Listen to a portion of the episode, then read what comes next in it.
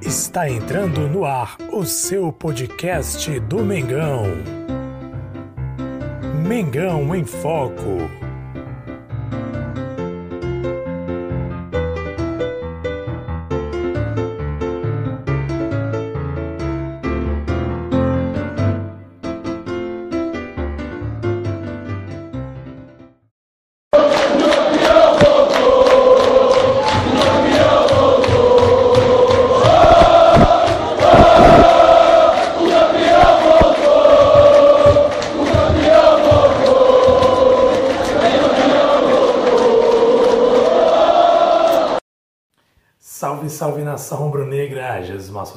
Vocês mais uma vez.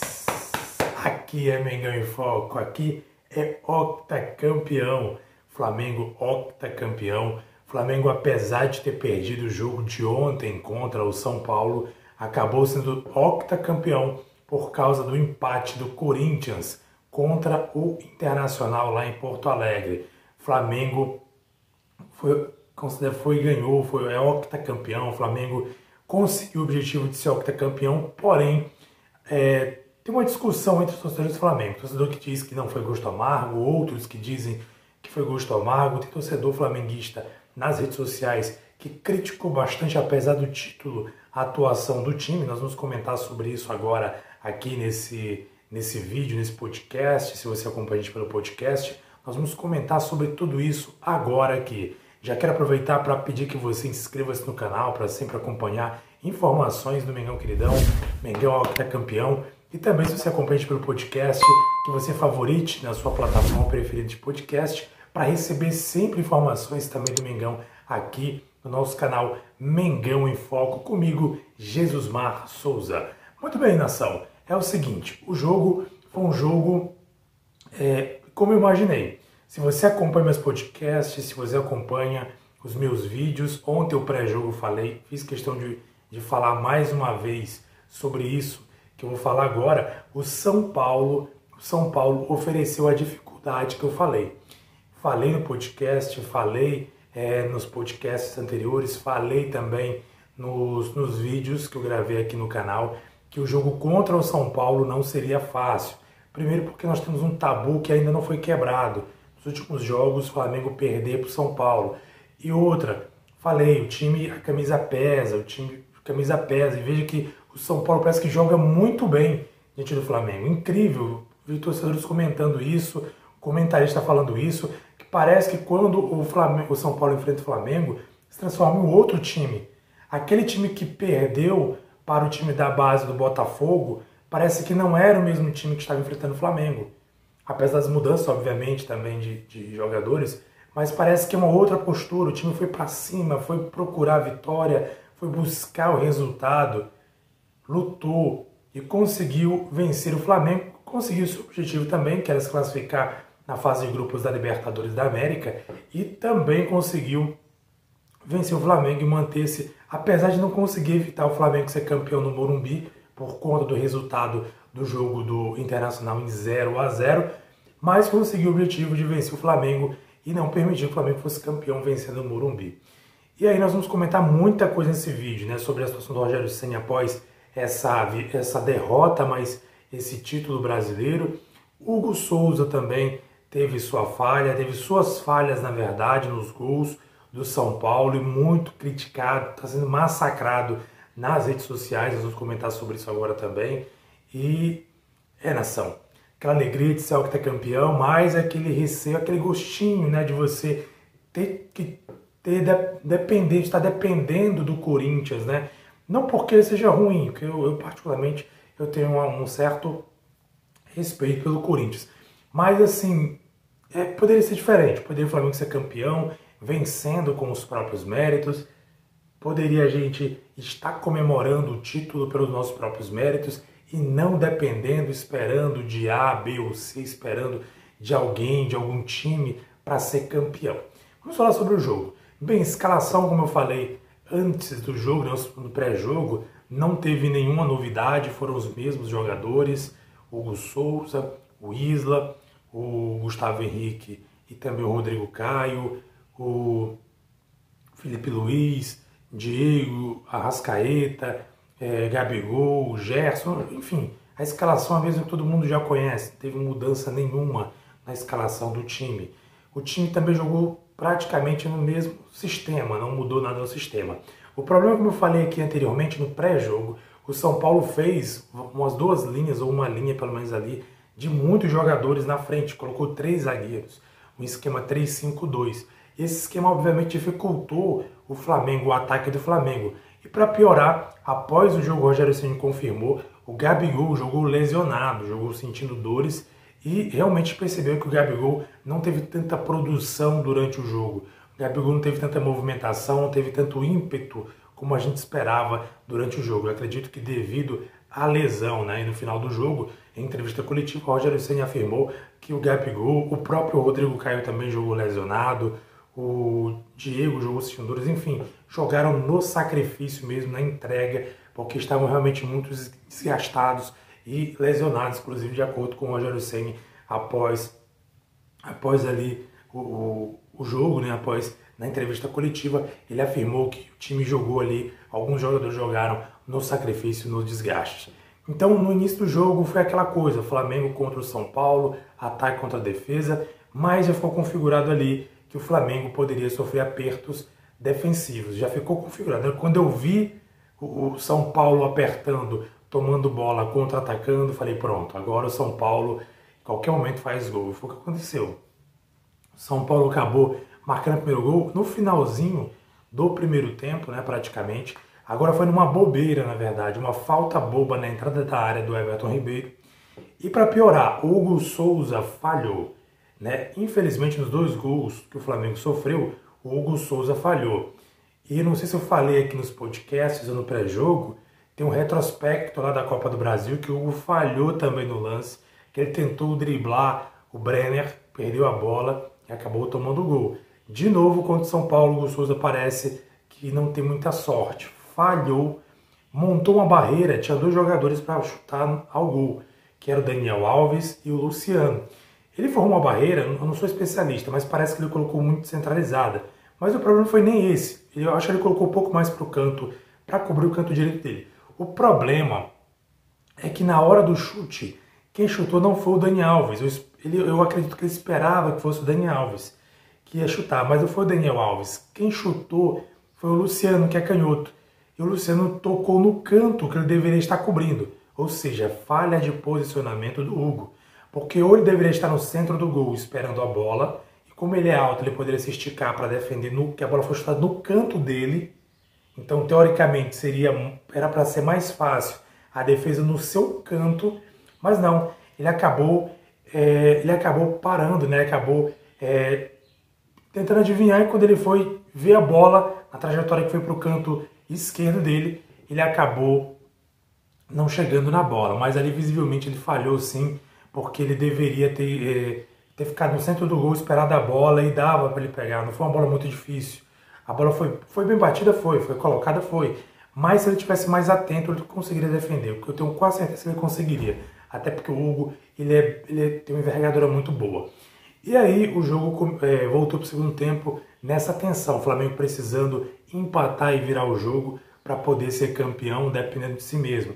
E aí o Arrascaeta Aliás, o Bruno Henrique marca um gol é, de cabeça num, num, cruzamento, não estou enganado, não lembro se foi cruzamento, foi escanteio. É tanto que eu nem lembro. E aí, olha só o detalhe, né? O Gustavo Henrique, ele dá uma casquinha na bola para você ver como o Gustavo Henrique também ajudou aí nesse gol do Flamengo. Ele dá uma casquinha na bola e o, o Gustavo Henrique, o Bruno Henrique, cabeceia pro gol, empatando o jogo, né? Parecia que o Flamengo ia ser outro time. Realmente, o Flamengo começou ali a mostrar sinais de que ia para cima. O problema é que acontece o lance, o lance capital que define o jogo para o São Paulo, que a gente tem que analisar com muito cuidado, muita cautela. Né? A galera tá massacrando o Hugo, tanto pelo primeiro gol, mas principalmente pelo segundo gol, porque foi um lance realmente é, um lance complicadíssimo. Mas se a gente analisar bem, parece que o Gustavo Henrique recua a bola para ele. Só que o problema é que o Gustavo, a gente já sabe, ele tem um sério problema de saída com os pés. Ao invés, você veja, no lance você vai ver que quando ele recebe a bola, tanto o Gustavo Henrique como o, como o, Rodrigo Caio, eles abrem, eles abrem um para o lado, outro para o outro. Para quê? Justamente para receber a bola. O zagueiro toca e abre para poder receber a bola de volta e fazer a jogada de saída. Só que o que acontece? Ele tenta, o Souza chuta para o meio. Não sei se ele tentou lançamento, se ele tentou chutão, enfim, eu sei que ele chutou mais ali em direção ao meio campo, mas a bola foi muito curta. O Daniel Alves conseguiu interceptar a bola, tocou para o Pablo, olha só que ironia, Pablo estava muitos jogos sem marcar gol nenhum. Pablo não estava nem marcando gols, eu até vi um canal do Flamengo que o, o lá a pessoa lá do canal falou, né, o jornalista, o, o youtuber falou o seguinte, que o Pablo estava, não lembro quantos jogos sem marcar gols, porém, ele tinha marcado o gol contra o Flamengo, não lembro se foi na goleada, foi algum dos jogos contra o Flamengo, ele tinha marcado, e adivinha, marcou contra o Flamengo. Incrível, agora que eu vou fazer uma crítica, apesar de estar feliz por ser o que está campeão, eu acho incrível, primeiro, como times que praticamente estão afundando, estão afundando, conseguem é, se sobressair em cima do Flamengo. Incrível também como, é, como esse caso, como jogadores também que não estão jogando nada conseguem marcar em cima do Flamengo. É incrível, mas incrível mesmo. Parece que eu não sei o que acontece. Eu sei que o Flamengo perde o jogo, né? aquele finalzinho tenso, jogadores ali. No final do jogo, olha só a situação, a cena aqui. Chega a ser eu vou dizer, chega a ser ridículo. É muito, é, apesar de ser o que está campeão, estou feliz, estou feliz demais. Porém, a gente tem que, a gente tem que, a gente tem que pensar na a gente tem que criticar. No final do jogo, o Flamengo vai todo mundo assistir o final do jogo entre Internacional e Corinthians.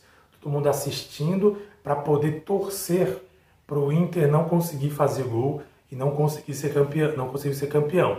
No finalzinho, para a emoção ser mais ainda, o Inter marca um gol porém o gol estava impedido. E aí a arbitragem acabou, é, o VAR acabou sinalizando impedimento e aí o gol foi anulado, o gol no Internacional e com isso o Flamengo foi campeão, se sagrou campeão do Campeonato Brasileiro 2020. Flamengo octa campeão. Agora vamos fazer as ponderações. Primeira ponderação sobre o Hugo Souza. Hugo Souza sendo massacrado nas redes sociais, sendo massacrado é, na internet devido às duas falhas, principalmente a última falha. Muita calma nessa hora. De fato, o Gus errou, né? ele errou, ele vacilou, isso não tenha dúvidas, mas eu acho que não é esse o momento de massacrar ele. Né? Ainda bem que o time foi campeão, porque se o time não tivesse sido campeão, eu não sei nem o que acontecer com o Hugo Souza, né? porque a nação realmente está muito brava com ele, com o que, ele, com o que aconteceu no jogo, com o posicionamento dele, o que ele fez, a falha que ele teve, principalmente no segundo gol. E a nação aí criticando geral nas redes sociais, dizendo fora Hugo, inclusive fora Hugo, né? Eu acho muito injusto, muito pesado falar fora Hugo. Foram duas falhas pontuais no jogo. Né? Certo que era um jogo que, que valia muita coisa, valia o título, mas foram duas falhas pontuais. Não foi assim, não é, não é uma coisa que o Hugo vem falhando sistematicamente. Porque uma coisa é quando o goleiro vem falhando sistematicamente. Não é o caso do Hugo, pelo contrário. Eu acho muito injusto, às vezes, o futebol e às vezes as pessoas, os torcedores são tão injustos que o Hugo Souza muitas vezes salvou o Flamengo, muitas vezes é, ajudou o Flamengo a conquistar resultados importantíssimos, fechou o gol em alguns, inclusive nos últimos jogos, ele fechou o gol evitou vários gols dos adversários. E aí, de repente, num jogo decisivo que ele falha, comete duas falhas, acaba sendo massacrado pela torcida, acaba sendo execrado, dizendo que tem que sair fora, Hugo. Não, acho muito injusto isso. Claro, deve-se haver um trabalho de treinamento, tem que haver um trabalho de recuperação do Hugo, tem que haver um, um trabalho sério para melhorar principalmente a saída de bola do Hugo, porque o que ocasionou esse erro foi justamente a saída de bola, que é o ponto fraco do Hugo Souza. Ele não tem facilidade com os pés, ele acaba saindo de maneira errada. Ou ele dá chutão, que eu acho que foi o caso que ele tentou fazer no lance que originou o segundo gol do São Paulo, ou ele não tem a facilidade de tocar a bola para o zagueiro, ele tem medo de tocar a bola ali para o zagueiro que está do lado, para o lateral, enfim. Ele tem algum temor, ele não é muito, ele não, gosta muito de jogar com os pés, ele não tem facilidade de jogar com os pés. Isso dificulta e às vezes complica nesse caso para o do gol. Eu acredito que foi o que aconteceu. Porém, eu acho injusto a torcida querer que o Hugo saia. Não, o Hugo é promissor, um goleiraço, né, um dos melhores goleiros do Brasil, creio que vai ser um dos melhores até do mundo, se duvidar. Paciência. E agora sim, o treinador de goleiros tem que se responsabilizar pelo Hugo. Tem que chamar o Hugo, orientar ele, tem que treinar intensamente ali a saída de bola com os pés. E olha, porque senão vai ficar complicado para o goleiro, para o próprio Hugo Souza na carreira dele. Porque, infelizmente, falo infelizmente porque é uma exigência mesmo do futebol, os goleiros hoje em dia têm que saber sair com as bolas nos pés. Né? Alguns, alguns goleiros veteranos aí criticam essa nova. Veteranos não, é ex-goleiros, né? Ex-goleiros, ex-técnicos, ex-treinadores criticam muito essa nova sistemática de que o goleiro tem que sair com os pés. Mas o futebol moderno exige muito isso, que o goleiro saia com os pés. Se o goleiro tiver essa facilidade, fica complicado para a atuação dele em qualquer clube que seja, inclusive até nas seleções, né? Mas principalmente nos clubes, isso acontece com muita frequência. Mas eu acho injusto você pedir fora Hugo. E a questão fora Hugo também tem o fora Senni, né? O Rogério Senni também foi bastante criticado, apesar do título, foi bastante criticado. Ah, na verdade, as redes sociais eu percebi ontem se dividem. Uns dizem fora 100, outros dizem fica 100, ou seja, o torcedor está meio que indeciso. Uns, uns querem que o Ceni permaneça, outros querem, querem que o Ceni, o Rogério Ceni saia do Flamengo devido principalmente ao resultado de ontem. Bem, eu acho muito cedo assim. Eu tenho um, um seguinte pensamento: se o Flamengo não tem um técnico melhor para colocar no lugar do Senna, deixa o Senna. Porque melhor do que o Senna a gente não vai encontrar, principalmente no mercado brasileiro. Melhor que o Senna não vai encontrar. E vamos aqui vamos fazer aqui, é, vamos ser sinceros, vamos ser justos, como eu falei, tenho falado nos podcasts, nos vídeos que eu tenho produzido aqui, e vou repetir. Rogério Senna, apesar de tudo, ele é um técnico que tem coragem de vencer. No jogo de ontem você vê que ele colocou o time para frente. Ou seja, claro que ele manteve, ele, ele tirou o Diego Ribas e colocou o João Gomes. O João Gomes geralmente é um volante que é muito veloz e ajuda muito no ataque. Ou seja, o Rogério Senna é um, é um técnico que ele, que ele não tem medo de arriscar. Ele mesmo falou de novo, repetiu outra vez ontem na entrevista coletiva, algo que ele fala que ele é um dos poucos treinadores, e é verdade, ele é um dos poucos treinadores que, é, que tem coragem de colocar, que tem coragem de, de jogar com volantes, sem volantes na verdade porque praticamente ele joga com homens de criação, joga com poucos volantes. Então, assim, ele é um dos poucos treinadores que tem coragem de jogar com um time totalmente sem volantes. Então, assim, ele arrisca tudo, ele vai em busca da vitória, ele não se segura. Se fosse outro, colocava ali um monte de. Ele botava um monte de volante ali. Não, ele não tem esse negócio de colocar volante. Ele coloca o time para cima. E infelizmente, a gente tem que entender que isso faz parte do futebol. O pessoal criticando, ah, o Flamengo jogou mal. Realmente, o Flamengo não jogou o seu melhor futebol ontem. Talvez não, e pode ser justificado, como o Rogério Santos falou, pelo fato de jogadores estarem no sacrifício. O próprio Gabigol não conseguiu render nada ontem, estava muito machucado, estava contundido, machucado, segundo o próprio Rogério Senni ontem confirmou. Ele até saiu, inclusive, para a entrada do Pedro, mas assim, é muito fácil a gente falar isso. Mas tem que analisar que o Flamengo não tem volante. Pode ver quando o time de São Paulo pegava a bola e ia para o ataque, o Flamengo ficava não perdido, mas ficava ali meio tentando se colocar na defesa, porque o Flamengo não tem jogador de marcação volante. Todos os jogadores do Flamengo, praticamente, são jogadores que jogam ali no meio campo. Então não tem ninguém com característica forte de marcação. Quem marca melhor ainda é o Gerson, fora ele ninguém mais. Ou seja, o Flamengo volta com um monte de, de meio campistas para tentar cercar os jogadores. A gente não tem nenhum volante, não tem nenhum cara do, ali da posição ali, aquele volante mesmo ali clássico para segurar. Então, quer dizer, é injusto você cobrar o time, dizer, ah, mas o time jogou mal. Claro, o time buscou o resultado, não conseguiu e contou com a sorte. Agora, o problema que a gente tem que criticar muito, sempre critiquei aqui, é o time perder gols. Não pode perder oportunidades de gols, não pode perder chances de gols. Tem que criar mais chances de gols. Ontem eu senti muita falta da criação. Everton Ribeiro e Arrascaeta não conseguiram criar tanto ontem no jogo. Principalmente Everton Ribeiro, mais uma vez, não fez uma boa partida. Inclusive foi até o responsável pela falta na entrada da área ali que originou o primeiro gol de São Paulo. Mas enfim, coisas que devem ser corrigidas posteriormente. Agora o time vai descansar, o time vai tirar uma férias, né? Foi anunciado que o time vai tirar umas férias, ninguém sabe quantos dias, mas eu creio que poucos dias. Até porque o time tem que começar a jogar. O Carioca não vai ter pré-temporada, então o time vai ter que já ir se preparando para poder é, já entrar na próxima temporada 2021, já no Campeonato Brasileiro, na Libertadores, na Copa do Brasil, enfim, vai, já vai iniciar o, a nova temporada emendada mesmo, vai ter pouco tempo aí de recesso de descanso, mas a verdade é que o Flamengo é octacampeão. Bem, claro, repito, temos que fazer essas críticas aos jogadores, ao técnico em algum momento, se fez algo errado, se cometeu algum erro no, nas substituições, se cometeu algum erro na escalação, se cometeu algum erro, por exemplo, em questões de esquema tático, uma coisa que faltou realmente, o Rogério Ceni deveria ter pensado melhor, mas também não tem como a gente também acusar totalmente ele, porque foi algo em cima da hora. Ninguém imaginava que São Paulo ia colocar um 3-5-2. E realmente difícil jogar com a equipe retrancada. E o São Paulo estava retrancado. O problema do Flamengo, ultimamente, não, e principalmente contra o São Paulo, são as falhas individuais. Como repito, outra vez o Hugo Souza falhou em duas vezes, ou seja, os dois gols foram origens de falhas do Hugo Souza. Ou seja, talvez se o Hugo não falhe nos dois gols, talvez o Flamengo teria vencido de 1 a 0 ou de 2 a 1 enfim. Quer dizer, o São Paulo foi só. Igual eu estava falando ontem com o meu cunhado, mandando mensagem para ele. O São Paulo praticamente achou dois gols. Porque o São Paulo não estava atacando para tudo isso. Ele achou dois gols.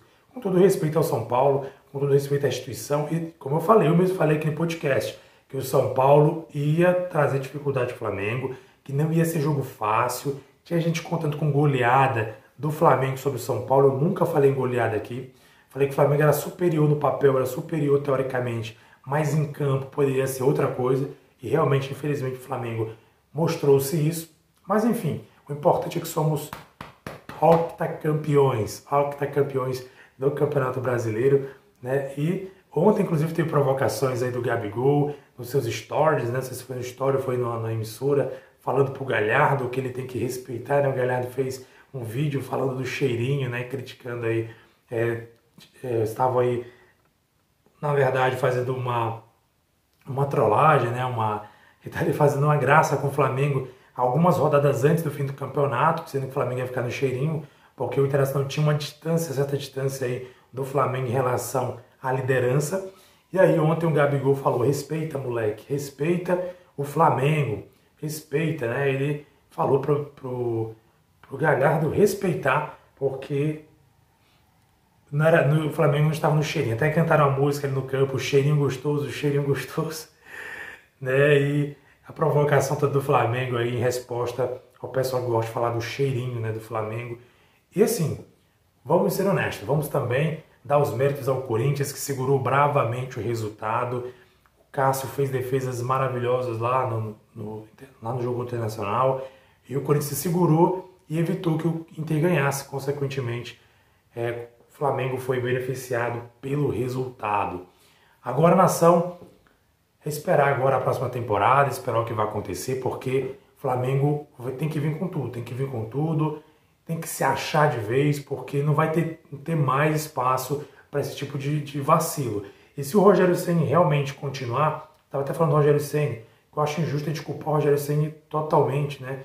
Por conta do jogo de ontem. Todo mundo errou, os jogadores também tiveram suas falhas, seus erros, principalmente o Hugo Souza falhou individualmente. Então você não pode culpar o Rogério Senna, por exemplo.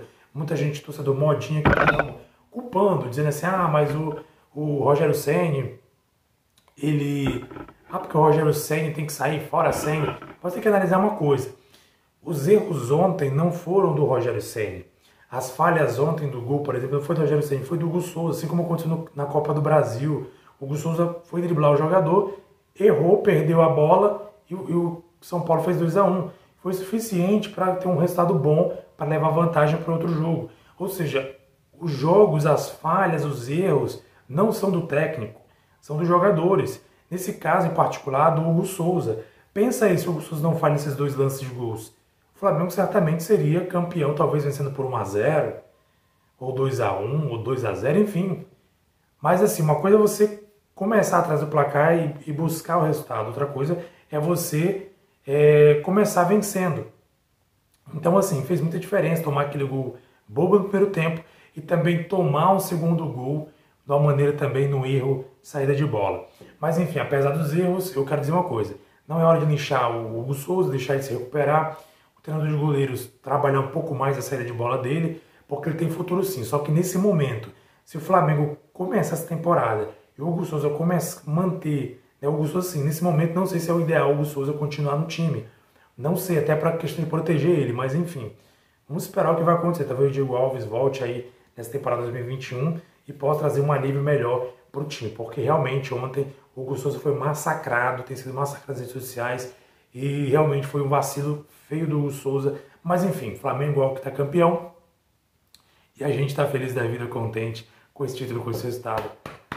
Aqui é Mengão em Foco, hein? Se você não é inscrito no canal, inscreva-se no canal, acompanhe sempre nossos vídeos, vamos continuar falando, tem Carioca chegando aí, continuar falando sobre o Flamengo, Mengão queridão. Se você também acompanha o podcast, favorito podcast para receber informações de qualidade, qualquer que seja a sua plataforma preferida. Nação, um abraço para você, muito obrigado.